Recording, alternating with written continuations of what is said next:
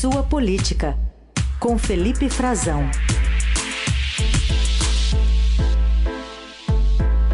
Oi, Frazão, bom dia. Bom dia, Carol. Bom dia, Heisen. Bom dia, ouvintes. Bom dia. Bom, Frazão, vamos começar com essa pesquisa IPEC, encomendada pela TV Globo, que mostra uma estabilidade dos líderes dessa corrida presidencial e um discreto avanço do pelotão seguinte. Então, Lula aparece com os mesmos 44% dos dois levantamentos anteriores. O presidente Bolsonaro recuou de 32 para 31, mas dentro da margem ainda de erro.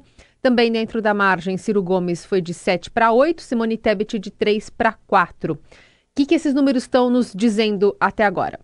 Carol, esses números pressionam bastante o presidente, né? Deixam o presidente Jair Bolsonaro numa situação ainda desconfortável. Ele e sua campanha, pela situação de estabilidade que a gente percebe, que todos os esforços do governo não estão dando resultado que o presidente planejava.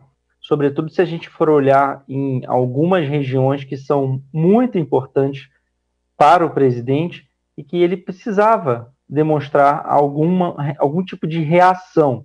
No geral, esse cenário de estabilidade, e, e o IPEC mesmo deixa claro que não dá para se prever ainda, não dá para cravar a possibilidade de vitória do Lula no primeiro turno, isso tem se demonstrado de seguida, em seguidas pesquisas, né, em diferentes levantamentos, uma margem de muito pequena para ele quando se considera os votos válidos e ele precisava ter uma folga um pouquinho maior para se cravar, mas à medida que o tempo passa, a gente está hoje praticamente pouco menos de um mês das eleições, um mês do, do primeiro turno, o tempo está passando e a, campanha, as pessoas já tomaram conhecimento da campanha, a, a televisão já está fazendo efeito, os, as decisões do governo, as benesses que o governo poderia entregar e está entregando com a máquina pública não estão modificando o cenário como o presidente Bolsonaro e seus principais aliados do Centrão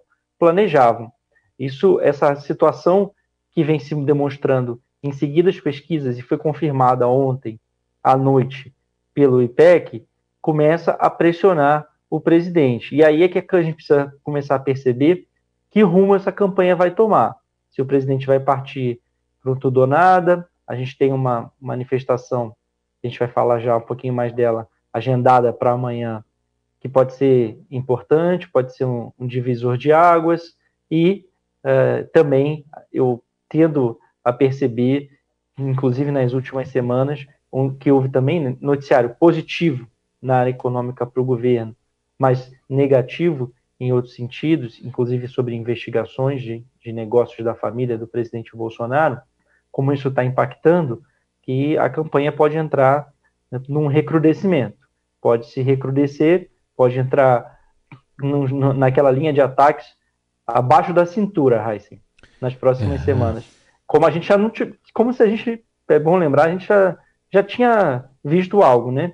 No início da campanha não foi lá muito ameno, pelo contrário, mas é, na situação em que o, o presidente no poder se encontra, uma situação inédita, na história, na recente, desde a uhum. redemocratização, de que um presidente no poder, no cargo, tentando a reeleição a, a menos de 30 dias do primeiro turno, não consegue se colocar como favorito na disputa, isso é inédito, isso pressiona, ele pode, claro, começar a ser, inclusive, abandonado por aliados, como a gente já está vendo também, né, Raíssa, alguns governadores que ideologicamente são governistas não querem a companhia do presidente. É isso, já se começa a notar aí algum sinal nesse sentido, né? E principalmente da cintura para baixo é o que mais a gente está vendo nessa campanha. Mas vamos falar dessa agenda do presidente ou do candidato, né? Qual será que vai prevalecer, o presidente ou o candidato? Essa agenda para 7 de setembro, o que está sendo preparado? Tem uma agenda institucional, né? uma agenda de presidente, uma agenda do bicentenário da independência e tem uma agenda de candidato. Vai ser, a gente vai ver as duas figuras focado, claro, inclusive, é, ele vai aqui em Brasília, onde o presidente, inclusive, está tá, tá bem, né? O presidente é um, das, um dos estados em que o presidente lidera, são cinco estados. O Distrito Federal seria um, um dos onde ele vai melhor, tem uma distância de, razoável dele para o Lula, mas a, o foco dele não está aqui, está no Sudeste. O foco dele está no Sudeste, claro, pela quantidade de eleitores e por essa pesquisa do IPEC demonstrar isso. O presidente perdeu fôlego no Sudeste. Ele ganha em algumas periferias de capitais, ele ganha em famílias que têm entre dois e cinco salários mínimos eh, de renda, mas abaixo disso ele continua perdendo, continua perdendo entre as mulheres a preferência. Eh, Lula melhorou sua intenção de voto entre os homens e, e melhorou, ampliou a distância para o presidente Bolsonaro no Sudeste, sobretudo em São Paulo, Minas Gerais, no Rio de Janeiro, é, que é um, o reduto bolsonarista, é onde o presidente vai demonstrar, Heisen e Carol, a sua faceta de candidato com uh, mais, de uma forma muito mais explícita, né? É, vai ser um ato cívico, não, tributo cívico-militar que está sendo preparado pelo governo, como ele queria, foi cancelada a, a parada militar, o desfile tradicional na Avenida Rio Branco, na Avenida Presidente Vargas, no Rio de Janeiro, foi transferido para um ato arranjado pela, pelo Comando Militar do Leste para mesclar um pouco, e aí é o risco também.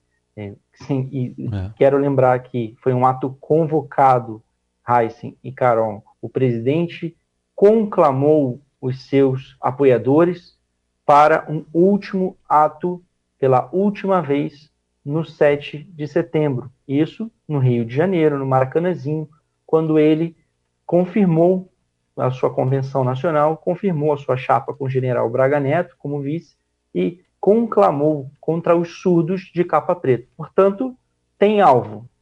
Os alvos são os ministros do Supremo Tribunal Federal, que estão, mais uma vez, sendo chamados de vagabundos pelo presidente em recentes discursos. A gente viu a suspensão ontem dos decretos eh, que facilitaram o acesso a armas de fogo pelo ministro Faquim e, mais uma vez, as baterias do bolsonarismo se voltaram contra ele nas redes sociais. Então, o perigo, o risco é de se mesclar, como o presidente queria, as atividades militares, enquanto elas estão sendo desenvolvidas, se desenrolando com uh, artilharias, tiros de artilharia do Exército, a Esquadrilha da Fumaça, sobrevoos no Rio de Janeiro, na praia de Copacabana, uma, inclusive uma, um, uma, um, uma, um desfile de barcos, né? Os barcos vão sair do Recreio dos Bandeirantes em direção à praia de Copacabana, e não são barcos como a gente viu, barquiatas em apoio ao presidente, só são navios, são navios de guerra do, do Brasil e de nações amigas, inclusive dos Estados Unidos, que vão fazer um, um, um deslocamento pela orla do Rio de Janeiro. Tudo isso, em tese, seria a parte institucional, Sim. mas isso vai se misturar com o, o, o ato, não esse ato cívico militar, o tributo à independência, com os apoiadores do presidente que sempre, sempre se reúnem na orla da praia de Copacabana, no Rio de Janeiro. Não é à toa, não é, uhum. não é uma escolha fortuita.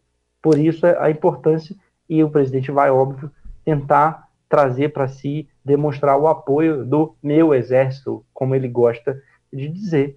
E, a, além disso, vai participar também aqui em Brasília do ato mais institucional, que seria uh, o desfile um, na esplanada dos ministérios, que todos os presidentes eh, participaram desde a redemocratização, inclusive com a participação de nações amigas da comunidade de países de língua portuguesa, aí mais, mais institucional, eles inclusive já estão aqui em Brasília, serão recebidos hoje no Itamaraty, depois no dia 8 vão a uma sessão no Congresso Nacional, e o presidente vai participar também, mas vai participar, e é claro, a gente tem todo o temor de repetição do que a gente viu em 7 de setembro do ano passado, Raíssa e Carol, eh, e ontem já começou na esplanada dos ministérios aqui em Brasília, uma, a gente viu uma tentativa de de, dos bolsonaristas de ocupar com caminhões.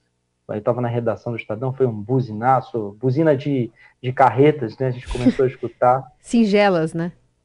Isso, como se no centro de Brasília, passando no centro de Brasília, esses, a, a, quilômetros, aqui não tem muitas barreiras, né? É, tem, é uma cidade mais ou menos plana, então é. o som se propaga, Boa, né? os edifícios têm, têm um gabarito relativamente baixo, são a maioria dos residenciais são seis andares somente, os próprios edifícios eh, comerciais não são tão altos como em São Paulo, então o som se propagava, aquilo chamou a atenção e eles tentaram antecipar mais uma vez.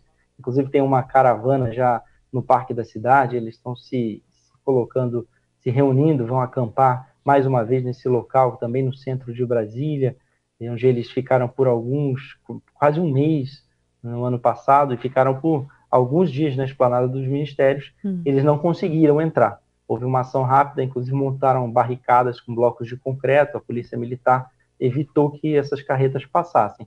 Mas há toda uma preocupação com que isso ocorra novamente e com que haja ataques né, ou algum tipo de ameaça de violência física à polícia militar, e que se teme muito uma postura muito condescendente ou muito amena com os, os manifestantes.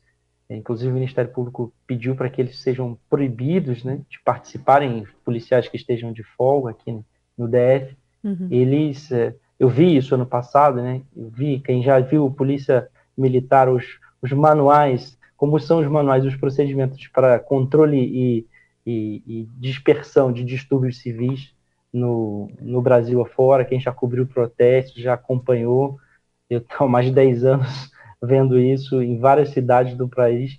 Percebe como a postura da Polícia Militar no ano passado aqui em Brasília foi é, muito amena, muito mansa com os manifestantes. Não houve qualquer conflito, mas eles fizeram o que quiseram durante dias na esplanada dos ministérios. E isso é que as autoridades querem evitar.